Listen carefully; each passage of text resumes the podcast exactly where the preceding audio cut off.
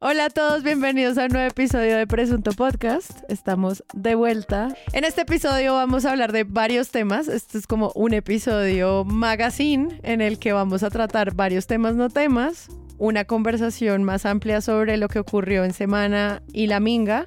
Y para cerrar, cereza en el pastel, el cubrimiento de los medios sobre Daniel Quintero. Y para eso, ¿qué más, María Paula? Bienvenida a Presunto. Buenas, buenas. Pensé que vas a seguir cantando. No, no, no, no hay canción con buenas, buenas. Andrés Páramo, bienvenido a Presunto Podcast. Ay, Dios mío. Más. Real Santiago año. Rivas. Un martes más. A toda la gente que está en este Ah, momento este iniciando año. un hilo de Twitter quejándose porque no tenemos a nadie de Medellín hablando sobre Medellín, quiero decirles que tienen Toda toda, la la, razón. razón. Y sin embargo, eh, Ave María, pues hombre.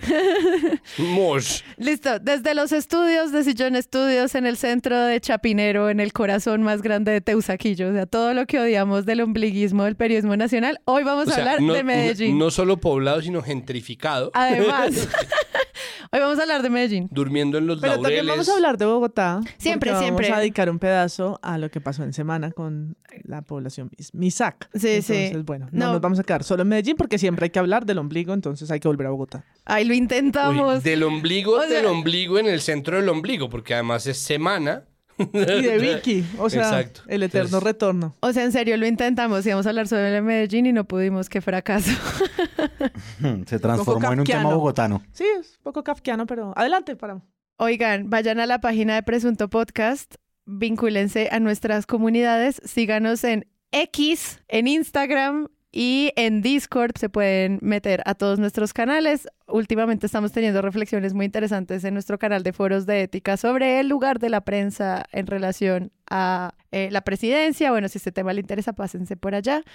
Y también, pues, está nuestra tienda, nuestra presunta tienda. Y un saludo a nuestros aliados del barrio y de Diosa Cervecería, que siempre nos están acompañando cada semana. María Paula, ¿de qué no quieres hablar hoy?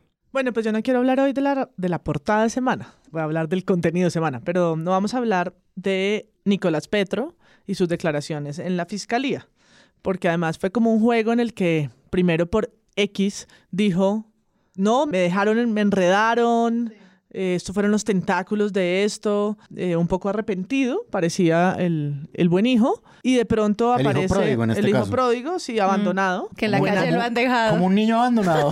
como un niño abandonado. Su papá no lo crió. Es portada en semana con un collage fotomatón digno de película, con el titular que dice mi papá sí sabía. Y por supuesto, arriba no podía faltar un exclusivo, explosivo. Y adentro hay la evidencia testimonial de que su papá sí sabía de el dinero en efectivo irregular que habría entrado a su campaña. Reveló que Euclides Torres y Cristian Daes, entre otros, dieron la plata. Vuelven a sonar los Daes, que suenan también por ahí por el libro de Laura Ardila. Salpicó a Verónica Alcocer, Laura Sarabia, Armando Benedetti, Pedro Flores, Agnes Cap. Mejor dicho, a todo el mundo ¿A le echó un no? baldado de mierda a todo el mundo. Pero de eso no vamos a hablar hoy. De hecho, de esto poco se ha hablado. Porque estamos ocupados en otra agenda que tiene que ver con la JEP, que tiene que ver con un caso, que tiene que ver con la población indígena, que tiene que ver con las alcaldías y las votaciones El regionales. sube y baja de si sabía, no sabía, si sabía, no sabía, es lo que nos va a tener cuando auspiciamos esta noticia.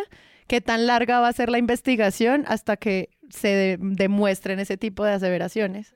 Ese es el camino del cubrimiento Que para ese tema. que baja. Ahora estamos con Marvel, mira. No, no, no. Pues es que es, es un problema, es un problema como nadie debería estar como Marvel. ¿no? Entonces, hay un asunto ahí, es, hay una serie de cosas que se han ido desgastando. Eso también hace parte de la necesidad urgente de aprender a esperar en medio del mundo de escándalos que hay. Es triste porque pues es una investigación que si se tratara de un medio con la credibilidad intacta, si se tratara de un medio que no está generando un urgente cada dos segundos, que no abusa de la hipérbole, un medio que eh, no estuviera metido en una pelea política, enranchado en una pelea política, sería una noticia ni la hijueputa.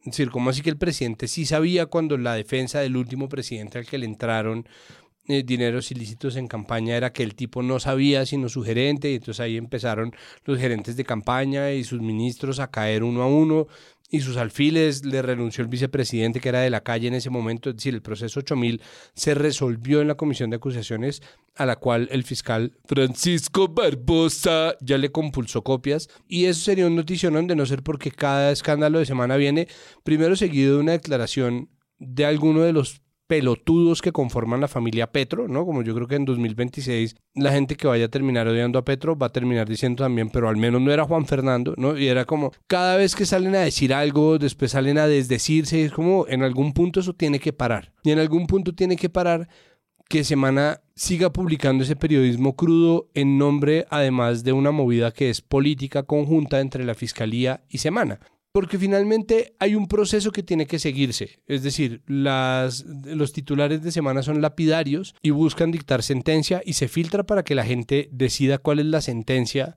y dictamine. ¿No? Dictamine como la gente dictaminó desinformada que el collar bomba habían sido las FARC, dictamine como, como se dictaminó en una parte de la opinión pública que la primera línea es una organización terrorista del estilo de cualquier otra organización, ¿no? Al Qaeda pues les queda en pañales comparado con la primera línea o los escudos azules, para la gente es todo lo mismo y eso, esos dictámenes y esas sentencias se generan en los titulares filtrados y esa filtración se hace como una movida política para decidir. Entonces creo que lo único es, después de toda esta perorata que acabo de echar, pues pedirle a la gente que espere.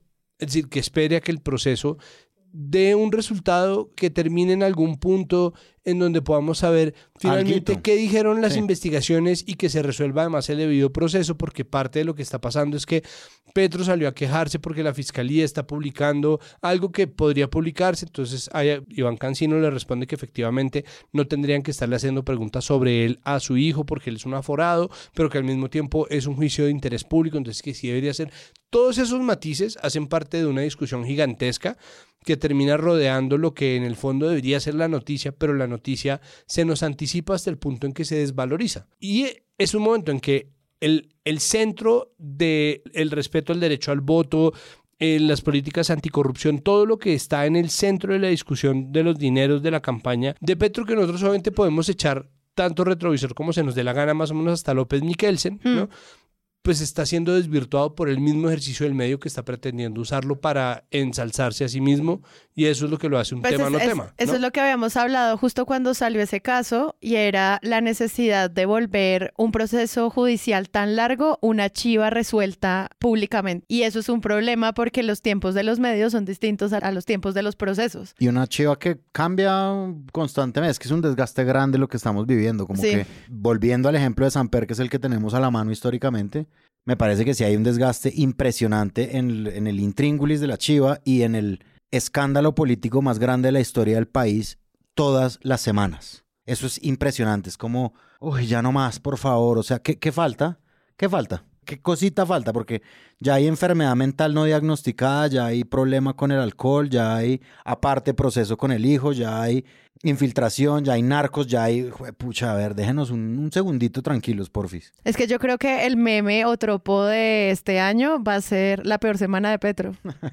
El peor Sele- día... seleccionada Esta es por cualquier definitivamente cosa. la peor semana de Petro. Nunca creyó que iba a tener que comprar una colcha de plumas de ganso y es como así empezamos. El peor día de tu vida. No, pues es que además es, es Yo 8 de agosto.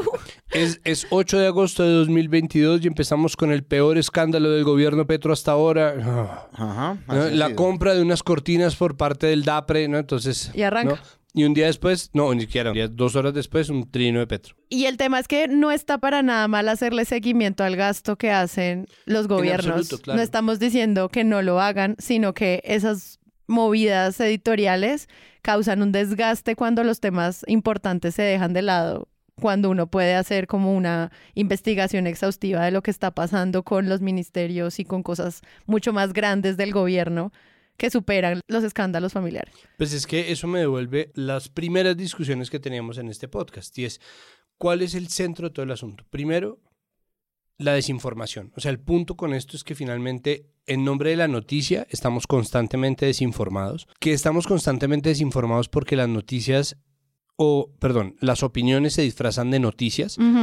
Y si los medios fueran honestamente de opinión, tendríamos una discusión mucho más rica en términos de la transparencia de, bueno, es que nosotros pensamos esto. Hicimos un análisis macro de lo que está pasando y esto, pero en materia de la chiva, del periodismo investigativo, pues lo que termina contando es la verdad. ¿Cuál es la verdad? Y si no existe la verdad, entonces no hay nada. Y llevamos un año largo de nada, de no tener en nuestras manos una noticia definitiva y en cambio estar todo el tiempo sometidos a no. Ahora sí fue verdad lo que dijo Seman. Ahora sí. No, ahora sí. No, se cayó esto.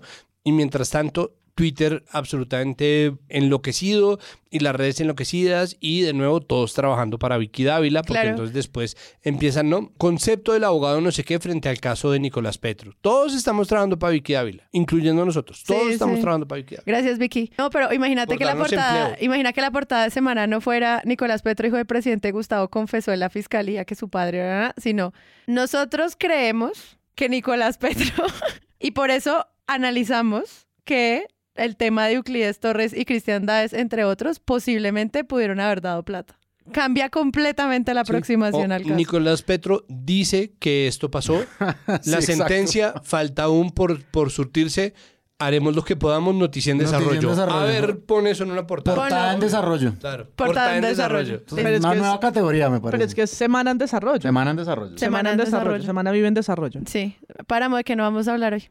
Bueno, ay, Dios mío, santísimo, ¿por qué? Bueno, em, esto es un tweet que publica Vicky- Vicky Ávila el día que nosotros grabamos Presunto Podcast, martes ah, 3 ya de sé, octubre. ya sé qué trajo. Mismo día en el que el Estado colombiano y el gobierno colombiano pidieron perdón público, el ministro de Defensa, el presidente Gustavo Petro, a las madres de los mal llamados falsos positivos que ha habido en este conflicto armado, pues obviamente, como se sabe, uno de los crímenes más oscuros, cruentos, terribles, pasados además por negacionismo histórico, por presidentes como Álvaro Uribe que dicen no estarían recogiendo café en el momento en que se hicieron las denuncias cuando él era presidente en uno de sus dos periodos. Madres que han perseguido la verdad sobre sus hijos que desaparecieron para decir eran guerrilleros y estamos triunfando en la lucha contra el terrorismo. Yo me permito pedirles perdón, madres. Por primera vez, el gobierno colombiano pidió perdón por las ejecuciones de civiles cometidas por el ejército que luego se presentaban falsamente como guerrilleros rebeldes muertos en combate. Las madres de algunas de estas víctimas se han limitado a decir gracias y señalan que este reconocimiento llega muy tarde y que aún falta justicia. Ahora con qué me responden con decirme, perdone madre, no, eso no es justicia. Como mujer guerrera estoy acá y voy al frente de lo que sea y para la que vaya. Por mi hijo, soy culebra, soy a serpiente, víbora, como nos dijo el ejército a nosotras. Los asesinatos, conocidos como falsos positivos, Ese día en el que un gobierno decide hacer eso, Vicky Ávila publica este trino. Es muy importante. Este trino indolente. Este trino indolente, terrible, esta, esta canallada. Es muy importante el perdón del presidente Gustavo Petro en el nombre del Estado a las madres de Suacha. Sus hijos fueron asesinados para convertirlos en falsos positivos. Vamos para convertirlos en falsos positivos. Sí, Sí, gracias, es Vicky. esa Qué redacción. claridad, que todo, que, que clarividencia. Diáfano. Un crimen atroz que no puede repetirse. Ahí como que se equivoca, además lo escribe de afán. Me imagino que debe decir en el que debe operar la justicia. Sigue Vicky. ¿Cuándo va a pedir perdón el presidente por los crímenes del M19? La lista es larga y la encabeza la cruenta toma del Palacio de Justicia. Es decir, lo que está haciendo aquí Vicky con las víctimas de los falsos positivos, las madres que buscan a sus hijos incansablemente, esta persecución estatal contra gente pobre para hacerla pasar como criminal y poder engordar unas cifras del conflicto para que unos militares tuvieran vacaciones, Vicky Ávila las utiliza para oponerse a Petro. Las instrumentaliza otra vez para decir, Petro me cae mal y entonces aquí está este tweet. No joda. No, y también Guárdense. hace una equivalencia con el M19, con el Palacio de Justicia, que yo creo que no por ser crímenes ambos y por haber tenido o tener un saldo de asesinatos y desaparecidos, como lo es también la retoma, vamos a decir, del Palacio de Justicia, no puede combinarse todo en el, en el momento en el que lo dice, ¿no? Está todo, todos los medios. Hoy no alcanzamos a hablar tanto de eso, pero los medios ha sido muy interesante cómo, cómo titulan ese reconocimiento, ese perdón. Es titular internacional, es histórico que eh, se pida. No sé si pudieron ver la audiencia, las audiencias que han sucedido, como las madres, la reacción que tienen. Entonces, realmente escribir eso, ah, sí, ¿no? Pero, Pero ojo, pero... yo aquí tengo un pendiente, porque es que yo fiscalizo el poder, no jodas.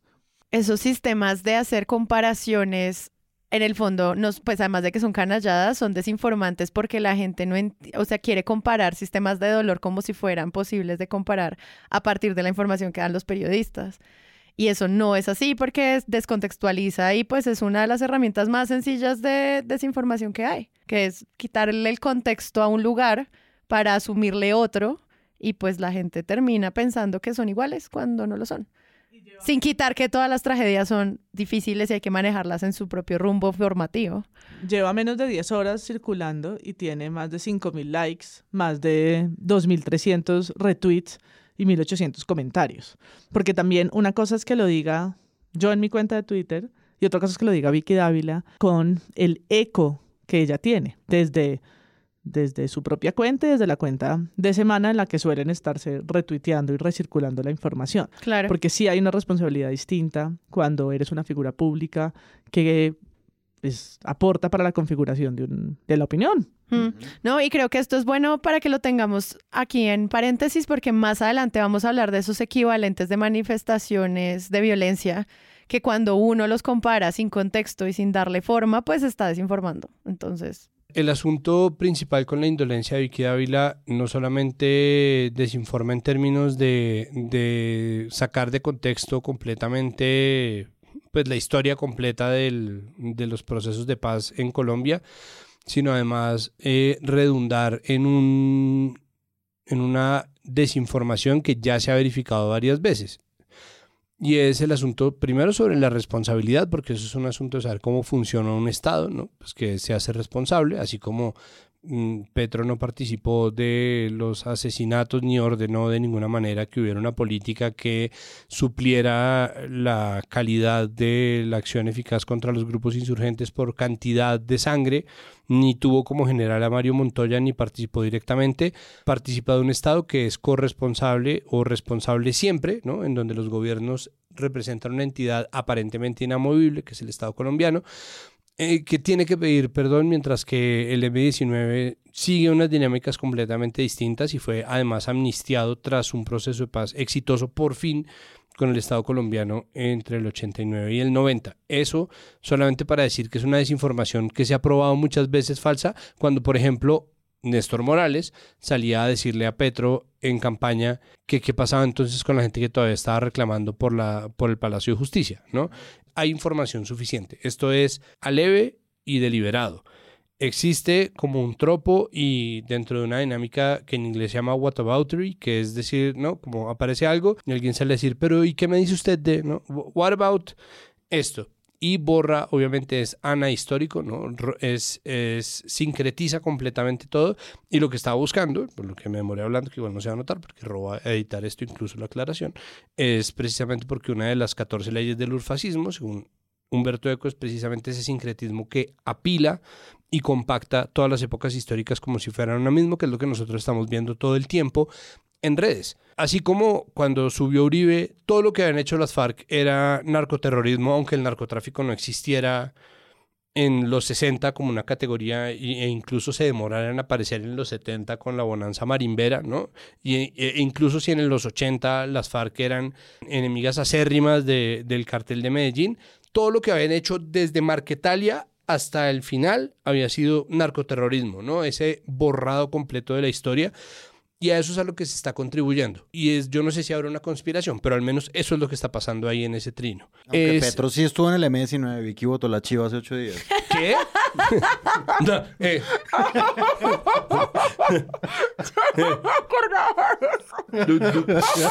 Explosivas, explosivas declaraciones. Exclusivo de semana. escu- paréntesis, escupe su café.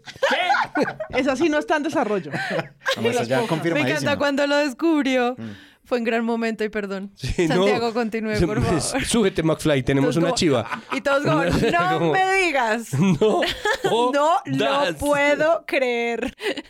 Después de que hiciste una portada que decía guerrillero versus ingeniero, no lo puedo creer. Ahora sí despejadas todas las dudas. Despejadas todas las dudas. Todas. Despejadas todas las dudas. Gran momento. Eh, de lo que yo voy a hablar y no vamos a hablar en el episodio es de una nota de cambio que habla sobre cómo presuntamente Néstor Humberto Martínez habría tenido en su poder el iPad de Jorge Enrique Pizano y lo habría ocultado como evidencia y lo habría después, exacto, y lo habría devuelto modificado. Eso de ser verdad, porque esto es un testigo que dice que esto habría sido así y por eso es noticia, no tema todavía, pues reactivaría un proceso penal y complicaría muchísimo la trama de esta historia larga de los procesos de la investigación de Odebrecht, sobre las cuales además tuvimos la oportunidad de hablar hace ya algunos episodios.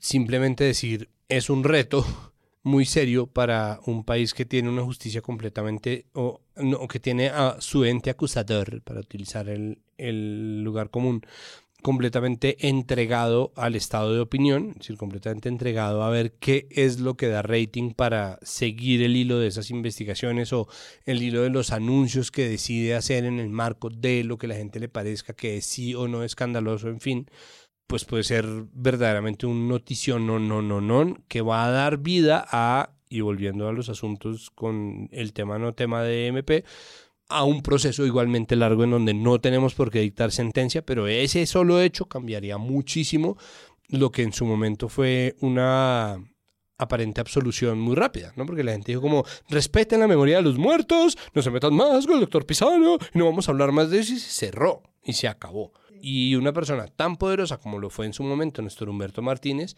puede verse comprometido en un poder que, perdón, nunca tuvo por qué tener, porque no era una persona apta para ser fiscal general de la nación. Y, bueno, yo estoy lamentando mucho que no esté Juan Álvarez aquí para terciar, pero digo, ajá. Porque además a la espeluznante historia del cianuro y más, entonces se suma de voy a dar el pésame a la familia Pisano y me llevo el iPad. y luego, pues ah, oh, upsi, dupsi, voy a devolverlo, borrado. Es como, de verdad, que es esta vaina tan horripilante. Claro está que es noticia en desarrollo, puede no ser cierto, puede no, no sé, o hacer el iPad como el computador de Jorge 40, que más archivos ha tenido en la historia de la humanidad, y vamos a volverlo... Y el de Raúl Reyes. Y vamos a volverlo un leitmotiv, no tengo ni idea, pero la declaración, pues le suma a este dramatizado del horror una capa más. Claro, y a pesar de que este caso ha sido tan escondido y en algunos casos no cubierto, yo siento que al menos la opinión pública no se traga tan entero la inocencia de los procesos de Odebrecht en relación al caso de esta familia.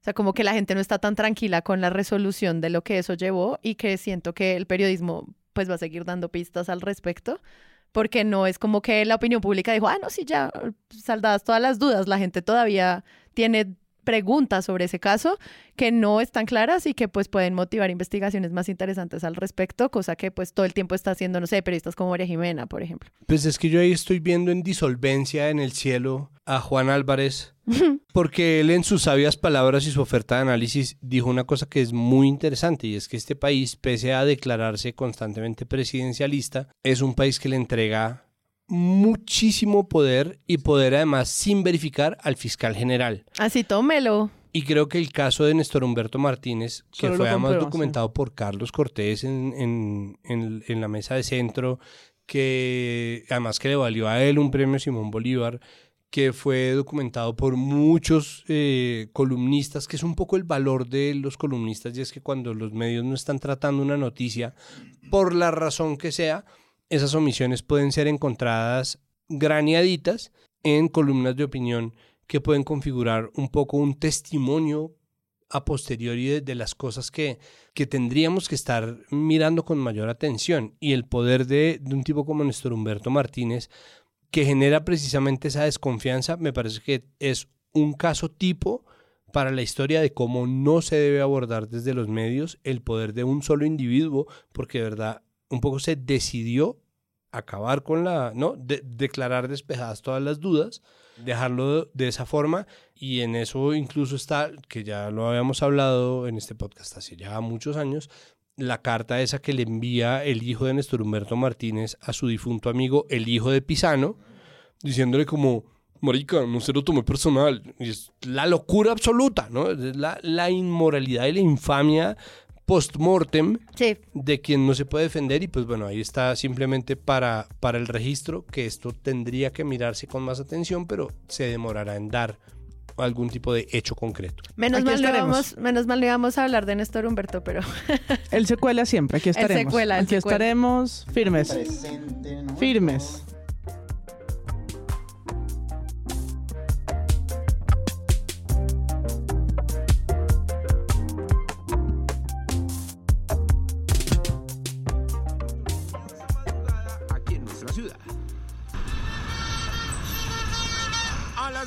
Mañana, la carrera 30 se llenó de chivas.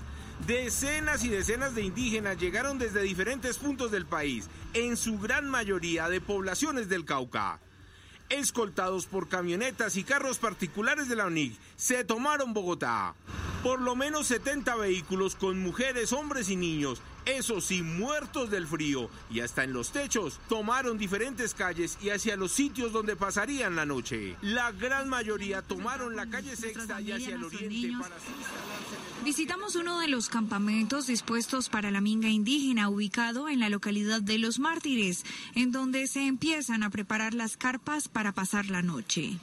Dentro de nuestras comunidades hay muchas afectaciones. Se ha afectado la vida, se ha afectado la madre naturaleza, se ha afectado todo nuestro entorno. Pero seguimos creyendo que desde la construcción, desde los diálogos, todos podemos aportar para avanzar. El resguardo de un aforo de primero que 24 mil personas que a esta hora ingresan a la Plaza de Bolívar. Hablamos de indígenas, de campesinos, centrales obreras y simpatizantes del gobierno del presidente Gustavo Petro. Mire, movilizaciones que provienen desde tres puntos de la capital: el Parque Tercer Milenio, Parque del Renacimiento y el Parque La Nacional. minga indígena ingresó a la fuerza al edificio de la revista Semana en Bogotá, dejando afectaciones estructurales y lesiones a un guardia de seguridad. ¿Qué se conoce de este hecho y qué reacciones hay? Ana María y televidentes, muy buenas tardes. Pues se sabe que en horas de la tarde, alrededor de la una de la tarde, llegaron hasta aquí miembros de la Minga indígena al edificio de pues el medio de comunicación Semana e irrumpieron de manera violenta, ingresando al primer piso pues de esta infraestructura. Dentro de pues esta invasión, se podría llamar así, uno de los vigilantes resultó herido.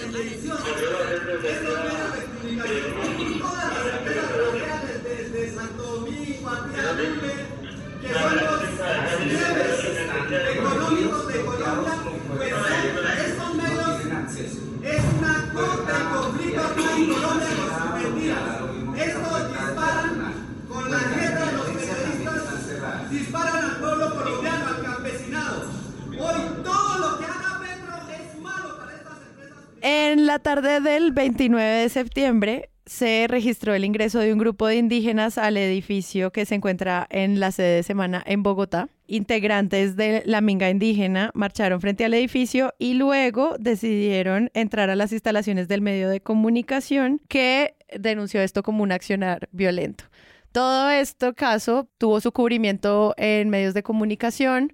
Muchos periodistas reaccionamos, reaccionaron a esta situación y yo quisiera preguntarles qué opinan de todo este caso porque siento que pues nos trae unas preguntas interesantes para este podcast en relación al cuidado de la libertad de prensa, la libertad de expresión, a la manifestación social y a muchas otras cosas que hemos tratado muchas veces acá, pero que pues acá empiezan a tener una perspectiva nueva para que charlemos hoy. Eh, ¿Por dónde empieza esta historia? Pues yo creo que empieza por el registro que hacen los medios del hecho y que, aunque son solo palabras, creo que deja ver un poco las distintas perspectivas desde donde se aborda. Indígenas atacan instalaciones de revista Semana.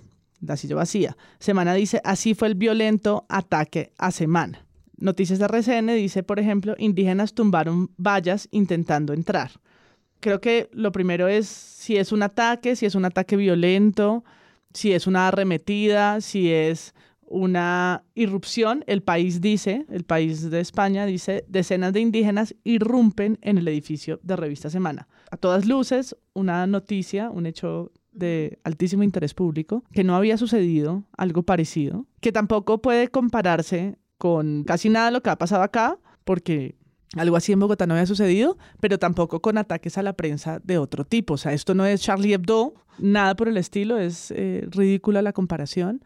Pero es un caso que después de tantos meses de estar hablando de libertad de expresión y de la relación de los medios con el poder y de la construcción de narrativas mediáticas, pues lo que sucedió como que abre esa caja de Pandora que no sé si vamos a terminar de develar hoy. En su edición impresa, que por eso decía yo que íbamos a hablar del interior de la revista, dice, así fue el ataque.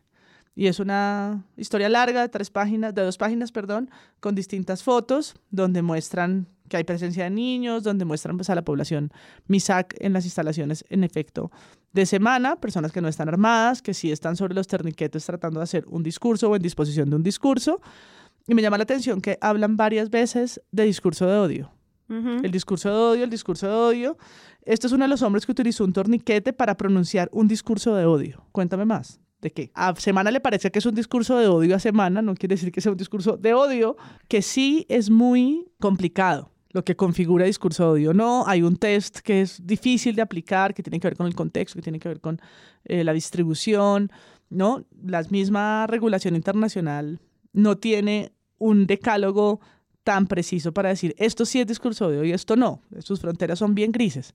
Pero aún así, la construcción del relato, el ataque, el asalto y pues un tono moralejudo en el que dice al final, gracias a la solidaria acción de la policía y de la fiscalía, este acto vandálico e intimidatorio no resultó con más personas lesionadas, pero sí dejó clara la vulnerabilidad de la prensa ante un escenario de agitación social donde los discursos de odio, otra vez la palabra aparece como seis veces, las palabras, perdón, son protagonistas e incitan a atacar a quienes se atreven a cuestionar y no ser parte del comité de aplausos. Obviamente la entrada es a la fuerza, obviamente se ve, digamos, un rechazo generalizado en la opinión pública, sobre todo por parte de las personas que defienden la libertad de prensa, y pues hay un claro rechazo a un acto como estos. Esto es un caso complejo, lo que decía María Paula. Nosotros estamos en un país que está acostumbrado a una serie de ataques contra los periodistas, ¿sí? Contra los periodistas colombianos por decir cosas que afectan ciertos intereses. Entonces nosotros, por ejemplo, estamos viendo en la opinión pública un comentario como el de Francisco Santos, comparando la entrada a la fuerza de los indígenas con el bombazo que puso Pablo Escobar en El Espectador. Igual. Igualito. Lo cual en el discurso de Pacho Santos, de Pachito, pues como él mismo le gusta llamarse, hay una equivalencia entre un terrorismo, un terrorismo asesino con los indígenas, que es lo que a mí me parece que está dentro de muchas cosas en el fondo de este asunto y es como cómo se percibe el accionar de los indígenas, los indígenas que los medios de comunicación han llamado no ciudadanos.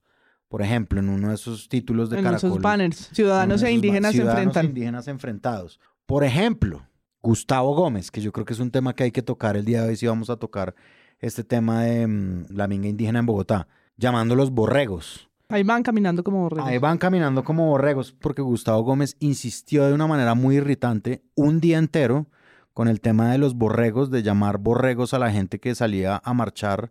El mismo Gustavo Gómez que hace un mes nos vendía de información un comunicado de prensa del Grupo Aval. Él.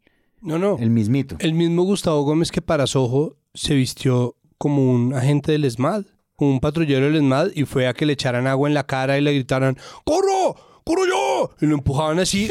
Para ese periodismo gonzo que Para estaba, hacer periodismo que estaba gonzo. En, la, en la cumbre. Exacto, entonces, es decir, si tú vas y te vistes de tombo, no tienes derecho a criticar a nadie por ser gregario. Porque- Exacto, sí, ya. sí. Es decir, más allá de lo deshumanizante que es, del desconocimiento histórico que supone pensar que los movimientos indígenas no tienen voluntad propia ni agencia política, el solo hecho de salir a criticar a alguien por ser gregario, cuando está al mismo tiempo sacando editoriales en donde dice, no, el problema no es que los ganaderos se armen, o mostrando, no, aquí me, me metí en el esmada a seguir órdenes, pues, mm, marica, me parece que hay... El Grupo libre de responsabilidad. Libre de responsabilidad, difícil, o sea, difícil, difícil defender esa posición. También es difícil defender lo que sucedió. Eso- No, no no estamos sí, queriendo decir eso del otro lado. Porque además desvía la conversación más interesante que tiene que ver con el cubrimiento, con por supuesto la xenofobia, con el periodismo que es racista, eh, con la falta de perspectiva para cubrir estos pueblos indígenas y sus demandas históricas. Pero un hecho como este pues desvía, ¿no? Nos vamos a hablar de los accesorios, que es lo que sucede en un momento de tensión, me imagino, en ese primer piso de la, Mm, sí, de difícil, la- un momento muy un difícil. sí. momento muy complicado que termina con la ruptura de un vidrio y la lesión de alguien eh, entre el equipo de seguridad de la, del edificio de la revista, ¿no? Y que todo eso, de lo que hay que hablar, por supuesto, y de lo que hay que poner atención y revisar ahora, eso simbólicamente, pero también como precedente que marca para la conversación que vamos a tener ahora.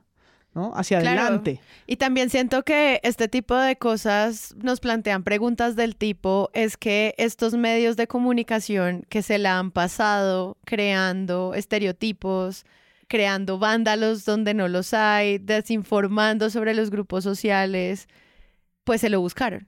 Y pues tampoco es el punto. Y yo siento que hay una reflexión del tipo, esta acción de hecho es una consecuencia directa de sus actos y se merecen este, como cualquiera que sea la aproximación que tuvo este grupo de personas a las instalaciones de semana.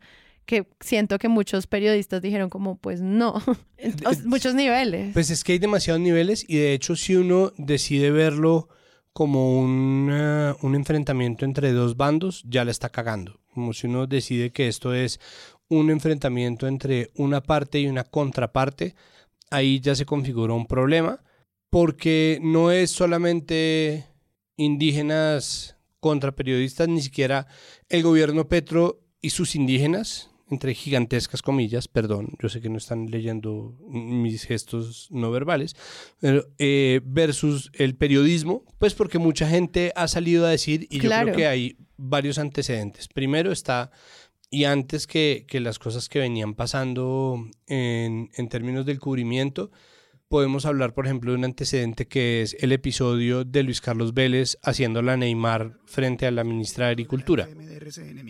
Pues doctor Vélez, yo no sé usted por qué insiste en que el ejercicio de la movilización es el ejercicio de grupos armados ilegales. Yo no he dicho eso, no ponga palabras en mi boca. Yo no he dicho, yo no he dicho usted eso, está ministra. usted, está, No, usted acaba me de está decir que si van a secuestrar ministra. personas. No, yo no he dicho eso. No, no, no, no, no, señora ministra. Aquí han Yo no he salido dicho a eso. Me- protestar por favor, le pido el favor que no le mienta a la gente el- y que me el- el respete. sector de la y que no me estigmatice. militar. Usted me está estigmatizando y está poniendo mi vida en peligro diciendo cosas que yo no he dicho. Tenga cuidado, señora ministra. que son acciones que en nombre de esa pelea declarada entre los medios y el gobierno Petro socavan la misma solidaridad de gremio porque hace que la- mucha gente y muchos periodistas salieron a decir "Pff, que le pasa a este bobo, ¿no? Como- Claro. Y en eso ni siquiera la Flip se pronunció porque de verdad, francamente, ¿qué le pasa a este bobo? Entonces, en sus propias palabras, ¿te calmas? Pues salió ahí a tirarse, ¿no? Usted está poniendo en, en riesgo mi integridad, ministra, y yo le voy a colgar. Bueno, entonces después de ¡Auxilio! esa- ¡Auxilio! auxilio! Entonces, en- en, medio de esa locura, Es una dramatización, nunca pasó.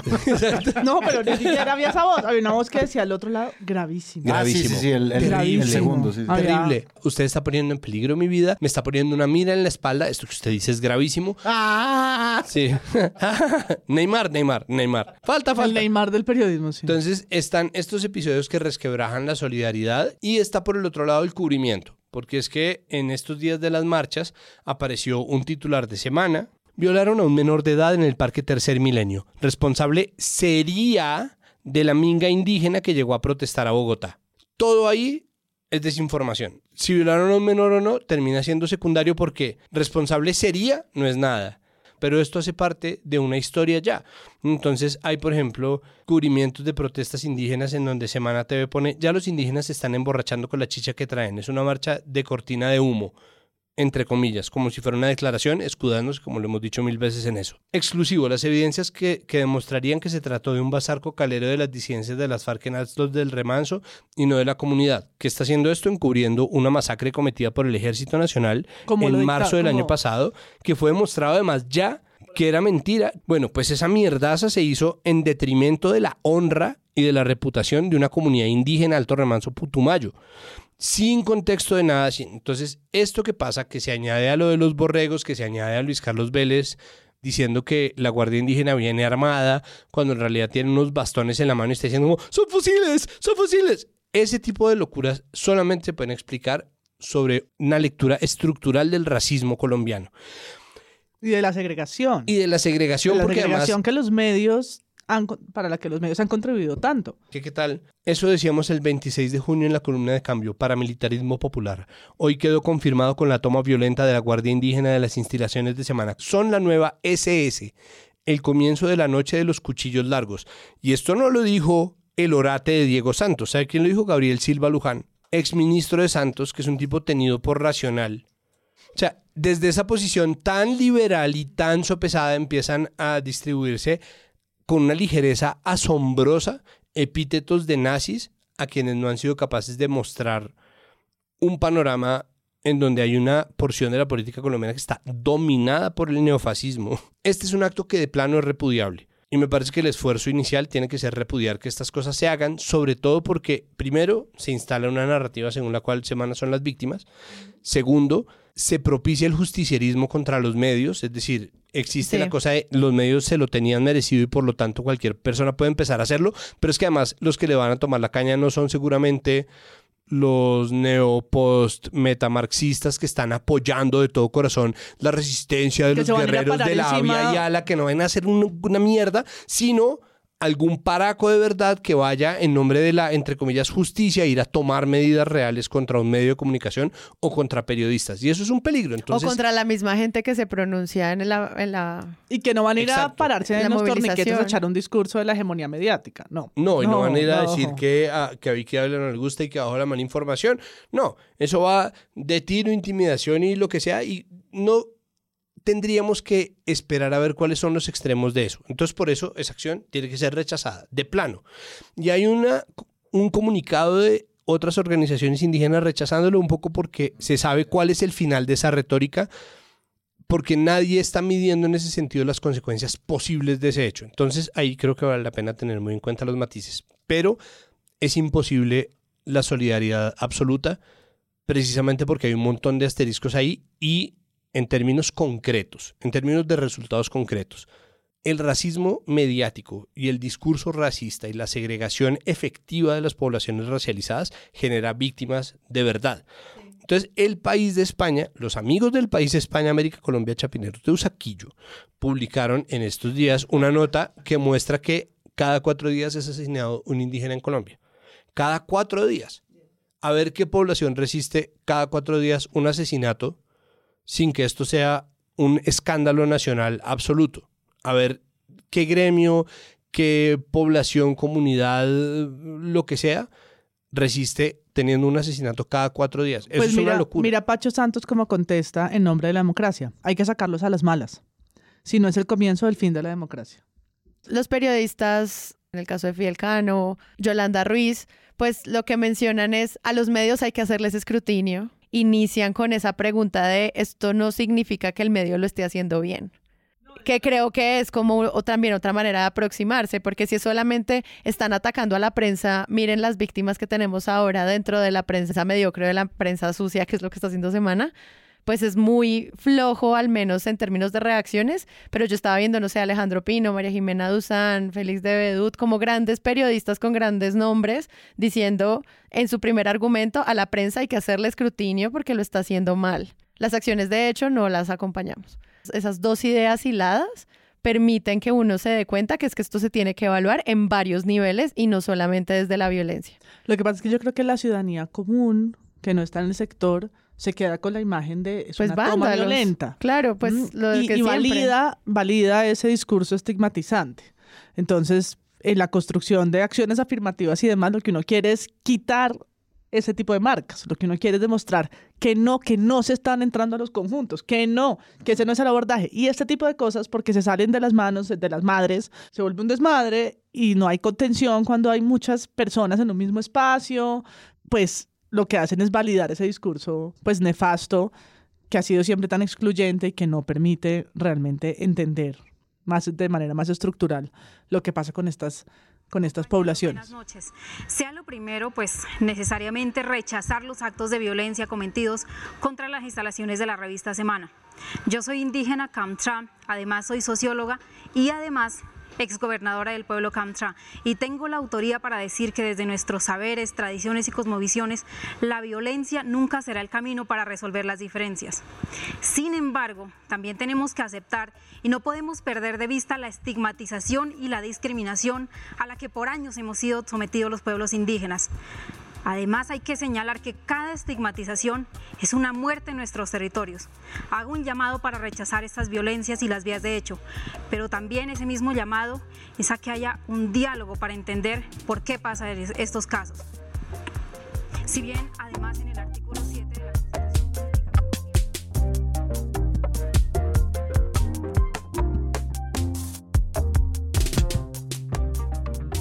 Daniel, no nos imaginábamos que nos No. iba a tocar decir esto, anunciar esto Anunciar esto que Daniel Quintero renunció. a la alcaldía, Sí.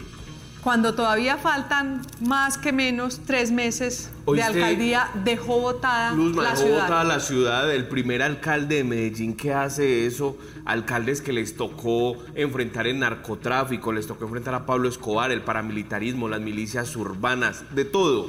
Estamos hablando de alcaldes que han enfrentado la mafia y un señor, Daniel Quintero, que ha tenido, digamos, paz en las calles de una u otra manera, que ha tenido que garantías. la ciudad se le sirvió en bandeja de plata. Exactamente. Y renuncia faltando octubre, noviembre, diciembre, tres meses. realmente, realmente genera gran indignación que un alcalde deje votada una ciudad. Sobre todo, ¿cuál es el motivo? Después de una ronda de medios por Bogotá en el que se empezó a anunciar como un gran chisme la renuncia del alcalde de Medellín, Daniel Quintero, exalcalde de Medellín, finalmente, pues el sábado en la noche, cuando salió el decreto presidencial, se comprobó que los chismes eran ciertos y él renunció. Eso nos llevó a varios tipos de cubrimientos. Uno, esa previa en la que todo el mundo estaba pensando, bueno, ¿esto qué es lo que va a pasar? ¿Por qué esta persona está haciendo esto?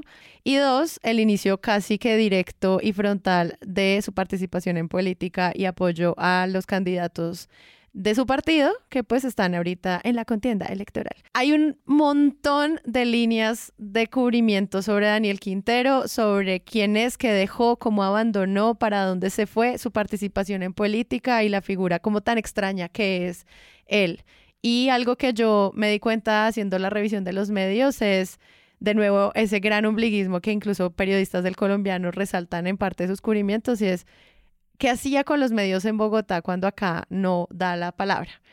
Y creo que eso es parte también de entender la figura tan extraña que es Daniel Quintero, como en tantos niveles, como que representa y a para dónde va. Yo creo que este dramatizado se llama... de- Dramatizado, ese es el de concepto. Daniela Fico, de Fico Daniel. Pero más allá de eso, y, y centrándose en lo que pasó en los medios, conectado con lo que estábamos diciendo ahora en el bloque pasado, yo creo que lo que sucedió en Blue Radio con Ana Cristina Restrepo también es interesante mencionar, ¿no? Porque Daniel Quintero, que tiene una- ha tenido una pésima relación con la prensa, y vamos a decir, tiene denuncias por intromisión en los medios públicos, con el colombiano tuvo una guerra pues frontal y con algunos periodistas, como el caso de Ana Cristina Restrepo, pues hace una semana le estaba diciendo al aire en Blue Radio que era contratista de un montón de lugares y estaba señalándola cuando estábamos tratando de escuchar una entrevista que le estaban haciendo por, por esta misma encuesta que hay en Bogotá, de Bogotá, ¿cómo vamos? que es Medellín, ¿cómo vamos? Que deja ver pues, la percepción de las personas en la ciudad frente a distintos temas. Entonces, esa, ese señalamiento, ese ataque de Daniel Quintero creo que es una muestra de la tensionante que fue su relación con los medios, sobre todo esos medios que estaban haciendo leveduría y la manera en que manipuló también la pauta publicitaria para lavarse su propia cara. Sí, él llega con los taches arriba. Ujú. a, a todo. Estaba con los tachos arribita porque también eh, le grita por allá a un concejal que para no pegarle había estado pasando por sus días tensionantes, tensionadito bacano, porque, porque fueron lo que, fue lo que ocupó las noticias, me refiero, de Daniel Quintero los últimos días antes de su renuncia. Lo que sucede en este encuentro, que tiene que ser pues eh, acompañado con sus escoltas y retirado del recinto, lo que pasó en Blue Radio, porque también hay que decir que Daniel Quintero tuvo que defenderse durante casi cuatro años. Fue destituido, después vuelve, vuelve a ser renombrado, le abren varios procesos para bajar su nombramiento, ¿sí? También tuvo que disputarse el poder que para bien o para mal le dieron la gente que votó por él, así fuera punta de tamal, no tengo ni idea.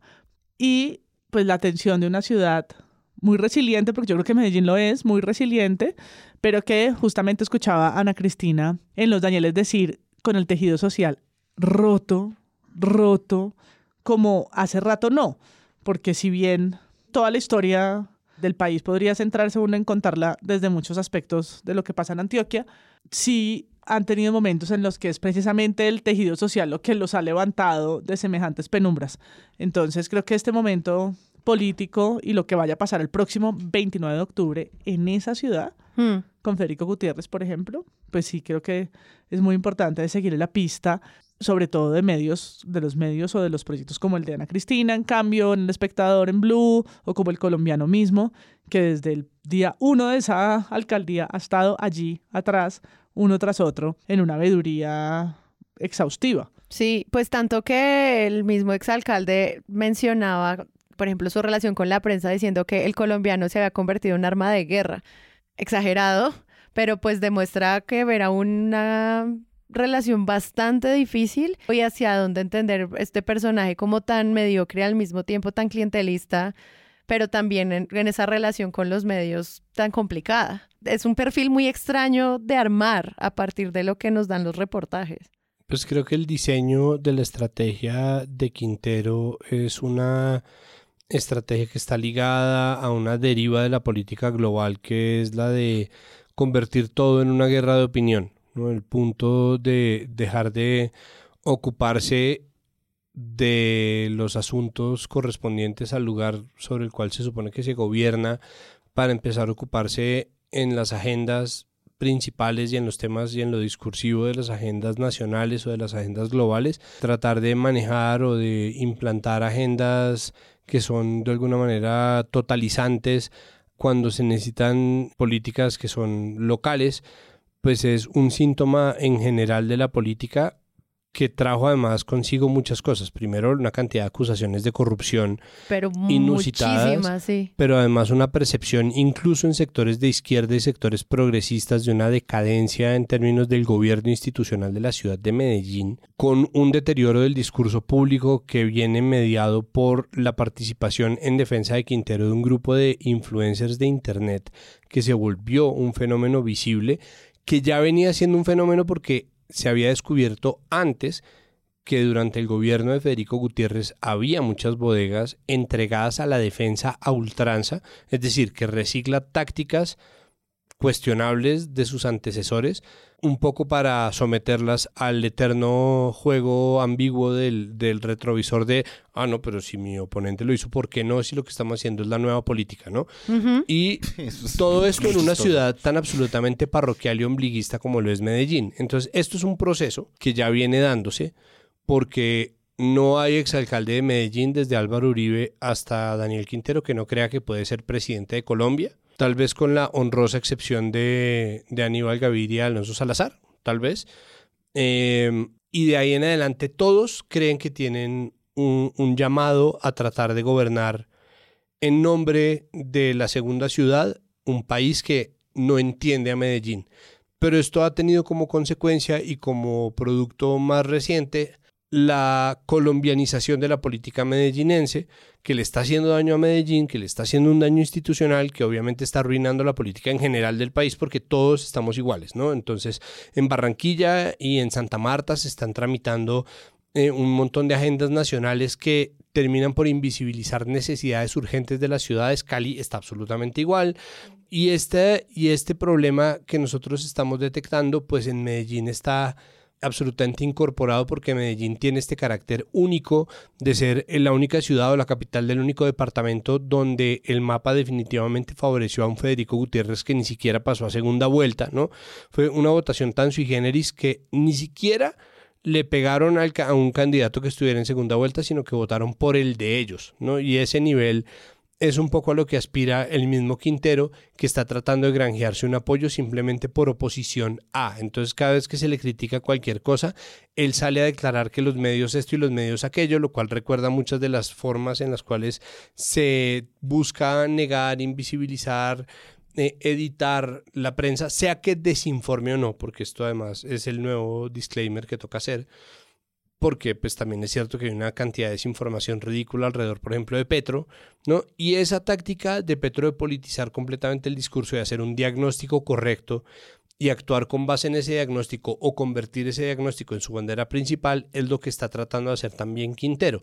Entonces, el principal argumento de entrada cuando se defiende a Daniel Quintero es, pero es que él se le paló duro al uribismo. Y es como, sí, marica, pero es que él es alcalde de Medellín, ¿no? Entonces, ese es, esa es una de las cosas que que habría que revisar, incluyendo además su relación con los medios, porque aquí también hablamos sobre el episodio en el cual se había grabado al gerente de Telemedellín diciendo que lo que le gustaba hacer era caso y que sacó un periodista por estar criticando el gobierno de Daniel Quintero cuando claramente ese era el, el canal del gobierno de Daniel Quintero, lo cual ya supone una tergiversación por completo de la función de los medios públicos en la conversación y un ataque a la libertad de prensa, este sí flagrante y activo desde el gobierno utilizando su poder y sus recursos para silenciar voces disidentes dentro de los medios que se supone que deberían ser afines al gobierno, que no. Sobre la línea en la que los alcaldes de Medellín se configuran hacia el camino de la presidencia,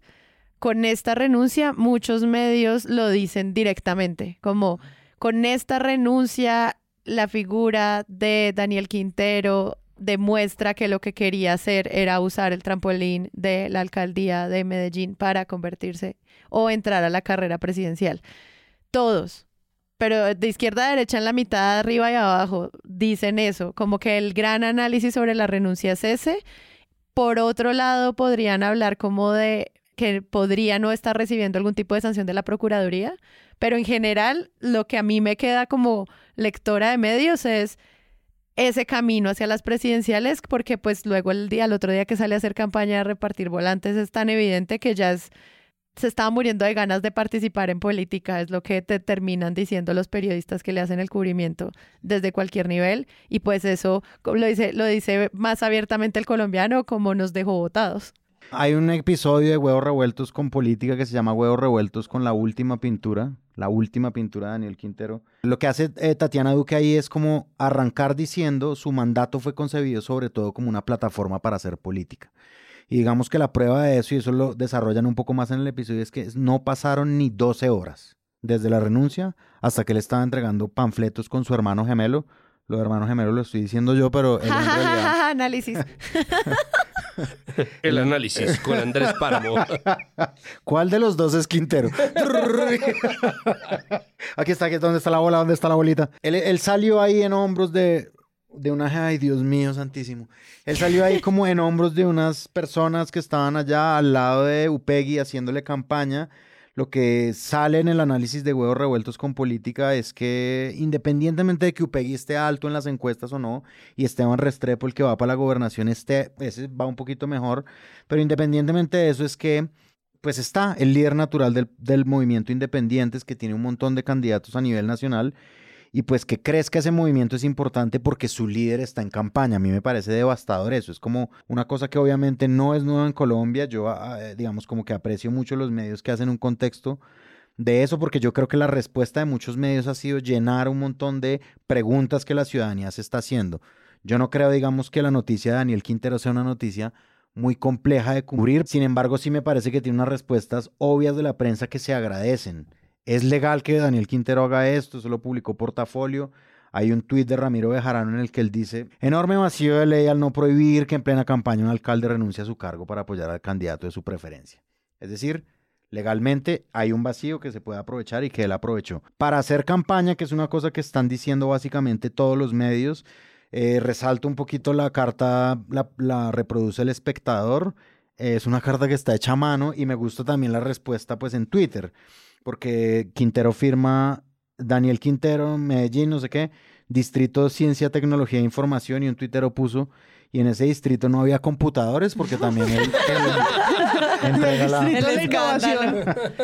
él entrega la carta a mano al presidente. Obviamente, lo que sucede, ¿quién queda a cargo? Que es el secretario de Hacienda, y hay que escoger, el presidente tiene que escoger una terna.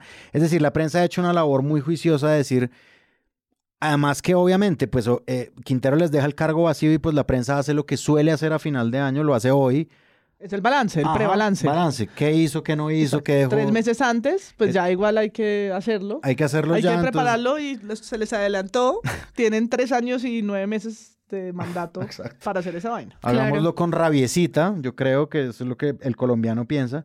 Y yo creo que la respuesta ha sido eso, llenar unas preguntas básicas que la ciudadanía tiene pero en últimas, Quinterito pues está en campaña, es el líder de su movimiento y bueno. Y no es pequeño porque hay algo que dicen en Huevos Revueltos, eh, pues Tatiana Duque y Edgar Quintero, que es el periodista que ella invita, que es igual las aspiraciones nacionales de ese partido son de más de 2.400 candidatos. Eso es un montón de gente avalada en el partido. Y algo de lo que hablan, pues Tatiana y Edgar ahí, es, se hacen la pregunta sobre el poder de la izquierda con esto, que igual luego ellos dicen, tal vez no mucho, pero sí trae unas cuestiones para que nos preguntemos, porque igual sí siguen siendo más de 2.400 candidatos avalados. Es que no es, no es él y su amigo de Cartagena, es No. una cosa más amplia. Pero yo creo, y esto ya es mi humilde opinión no paisa, y es que Quintero ha instrumentalizado la idea de que él es de izquierda. Pero completo. Él no lo es, él no. Y creo que es, eso es también, eso denigra un poco lo que ha sido el movimiento de izquierda en Medellín o en Antioquia, que no está representado en Daniel Quintero de lejos. Y porque si algo ha sido en su vida política es oportunista. ¿no? Ajá. Oportunista en el cambio en primera, el cambio no, y, para atrás. Entonces, volverlo ahora el Mesías de un movimiento de izquierda cuando él no lo es, Hmm. no lo es, él no, No. él no es un vocero de los, del progresismo ni del, ni del discurso de izquierda, nunca. No, él llegó en un momento, yo recuerdo además eh, hace cuatro años cuando ganó Quintero, que es como el bastión que gana en Medellín después de la derecha, ¿no? Después de estas alcaldías. Y él sí se ve así porque él se vende así, pero él realmente no es eso. Él es como una caja vacía que quiere ganar.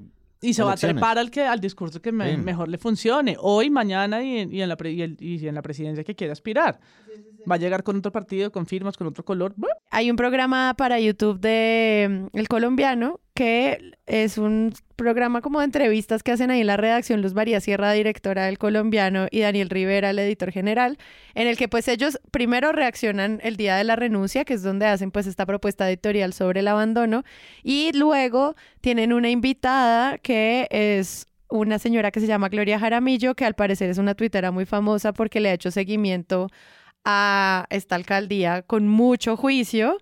Entonces es muy extraño porque la entrevista no es con los entes de control, que ellos igual ahí como periodistas dicen no lo han hecho bien, no ha sido un trabajo juicioso el de la Procuraduría y la Contraloría local, tanto que a esta señora Berraca le tocó hacer las verdaderas denuncias y la invitan a hacer el análisis.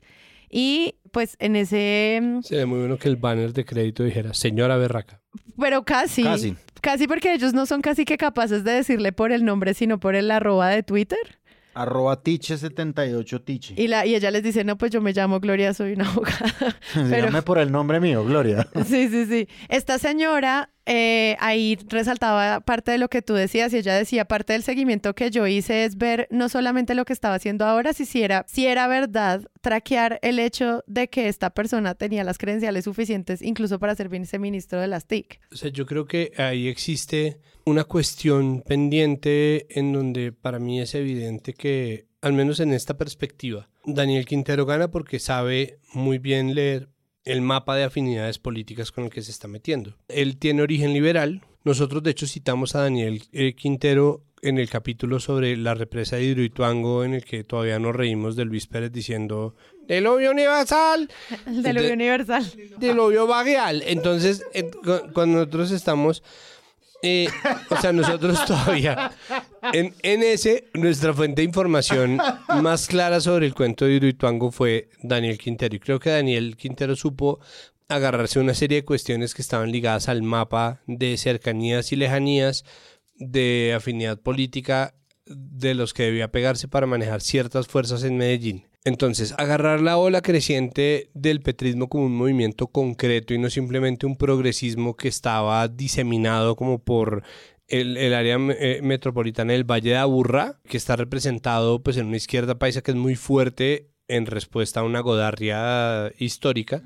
Aprovechar que el Partido Liberal pone a cualquier persona que quiera, porque es que Uribe era liberal y Daniel Quintero era liberal y Fico Gutiérrez tiene nexos con los liberales. Vea y eso. no, entonces Lindos. los que Uribe. mandan, los que, pues es que Uribe era un liberal, no, hay una columna de Antonio Caballero muy buena que se llama Centro Izquierda. Y es de cómo toda la gente en Colombia ha sido en algún momento de centro izquierda. Y eso pues es el punto en donde se unen eh, Petro, Uribe, Claudia López, Daniel Quintero, todo el mundo ha sido de centro izquierda. Entonces, el Partido Liberal, que es el que realmente termina mandando la parada en Medellín, a pesar de la godarria instalada en su empresariado, en sus medios de comunicación, en la mayoría de sus caudillos políticos es una tendencia que supo leer muy bien Daniel Quintero, que venía precisamente de ser un liberal rebelde que había fundado el Partido del Tomate. Eh, o sea, él era liberal de la callista, renunció junto a Luis Ernesto Gómez. Se lanzó a la cámara por Bogotá y también se lanzó en un bungee jumping desde un puente de Bogotá. Busquen el video, es, una, es chistosísimo esa mierda. Pues es que ahí está, years and years. Entonces tenemos un político showman que aprovecha para sacarse, ¿no? Eh, unirse o meterse debajo del árbol que más sombra da, aprovechar una serie de tendencias y por mapa sacar una ventaja discursiva sobre sus oponentes. Y esto empieza a construirse y no para de construirse, porque si su contraparte es Fico Gutiérrez, pues hay un punto que es el mismo, el mismo asunto con las segundas vueltas en Bogotá y con la segunda vuelta electoral en general, que es como, pues usted termina escogiendo, ¿no? Usted dice, qué candidato tan malo.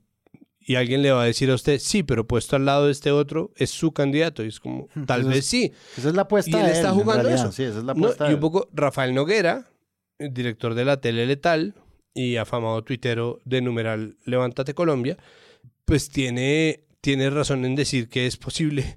O sea, él profetiza, obviamente eh, habremos de ver, pero profetiza que la segunda vuelta en 2026 va a ser entre los dos candidatos que hayan renunciado a la alcaldía de Medellín, un poco insinuando que Fico Gutiérrez va a hacer esto mismo para las elecciones presidenciales, porque Fico Gutiérrez Ya desde el lanzó. 2015 también quería ser el, pre- el presidente de Colombia, ya se lanzó, vio que tenía una plataforma, vio que no le fue bien, pero al mismo tiempo termina volviéndose una elección en donde el mapa político empieza, o sea, casi que por eso es posible que nosotros desde Bogotá y sin hacer caso obviamente de los cantos de sirena influencer de redes que le parece que Quintero es absolutamente lo máximo porque es un parado, podamos leer desde la capital un asunto que sería de otra manera tan medellinense, porque finalmente él aparentemente va a ser o quiere ser o aspira a ser nuestro presidente y aprovechó su alcaldía de Medellín para conseguirse un- una personería jurídica y un partido Hmm. que da avales a candidatos y que tiene candidatos diseminados por todo el país. Entonces el termina país, sí. siendo un asunto nacional que es un episodio más, un escalón más en esta búsqueda de los alcaldes de Medellín por llegar a la presidencia, de los cuales lo ha logrado últimamente solamente uno, que fue el político más poderoso de los primeros 20 años de este ciclo. ya. Estas son campañas presidenciales que salen con altísimas popularidades y que parte del cubrimiento de Quintero en estos días, a raíz de esa rendición de cuentas que ustedes mencionaban ahorita, pues es su altísima impopularidad, su malísima como relación con las calles de la ciudad y el encuentro con la gente directamente en Medellín y la alta desconfianza de las instituciones. Ese es el balance que cubren los medios de todos los niveles. Encuesta Y- Invamer, el alcalde más impopular desde que hacemos encuestas. Quintero. que también dice... De Medellín, el Y de obviamente Medellín. también hay un cubrimiento sobre quiénes son los dueños de Invamer. Es como, ok, ya fue. O sea, no hay una buena relación con la prensa, ni con las encuestadoras, ni con la gente, ni con nada. Vamos a ver qué pasa con este señor. Pero es que esto no para, o sea, esto no para porque es el presidente tuitero o el alcalde tuitero. No es como, no es que el colombiano dice, ah, sí, pero ¿quiénes son los dueños del colombiano? No, pero es que además aquí está la encuesta, ah, sí, pero ¿quiénes son los dueños de esto? No, pero entonces eh, aquí está demostrado que usted tuvo una corrupción en el gasto, ah, sí, pero ¿quién es el dueño de esta alcancía? No, pero es que usted le pagó unas flores a su amante con la caja menor de, sí, pero ¿quién es el dueño la floristería? No, entonces siempre existe un nuevo punto para acusar, ¿no? De- Siempre existe alguien para mentir. Y esto lo estamos viendo, y perdón esta nota, pero yo no sé si ustedes vieron que Juan Manuel Galán ya salió a acusar que hay un potencial fraude O en un mes, atentado. un- una- o un atentado contra su hermano Carlos Fernando Impresionante en el camino a la alcaldía. Pues O sea, es una locura. La irresponsabilidad de escribir esas líneas siendo Juan Manuel Galán. Como no hay nada sino un atentado que tal vez ya están planeando que evite que mi hermano sea alcalde. ¿De verdad? Es una locura. ¿De verdad, Pues es una locura, pero es lo mismo. Entonces, eh, pero ¿por qué es tan irresponsable? Ah, pero ¿quién es el que está tuiteando? ¿No? Entonces, en el reino de la Dominem no hay verdad, no existe la verdad. Sí, y para cerrar acá quería resaltar el reportaje que hace El Armadillo, que es un medio independiente de Medellín, en el que pues le hacen un recorrido en modo de crónica a ese primer día de repartición de volantes después de que Daniel Quintero empieza a hacer política, ahora sí abiertamente y no con la Procuraduría encima. Este es un hombre de estrategias, dice el reportaje, no son tan como ácidos como lo haría el colombiano, pero al final se preguntan, hay algo que hace el armadillo que me parece hermoso, que es como el balance detrás de cámaras de cada uno de sus reportajes, como que aprendieron ellos, cuántas fuentes usaron. Es, eso es maravilloso, por favor, medios, cópiense, esta es una idea maravillosa. Y el armadillo cierra con la pregunta, ¿cambiará ahora la relación de los medios con Independientes, que es el partido político? Que me parece una pregunta espectacular para cerrar este episodio y para seguir haciéndole seguimiento a Daniel Quintero y demás.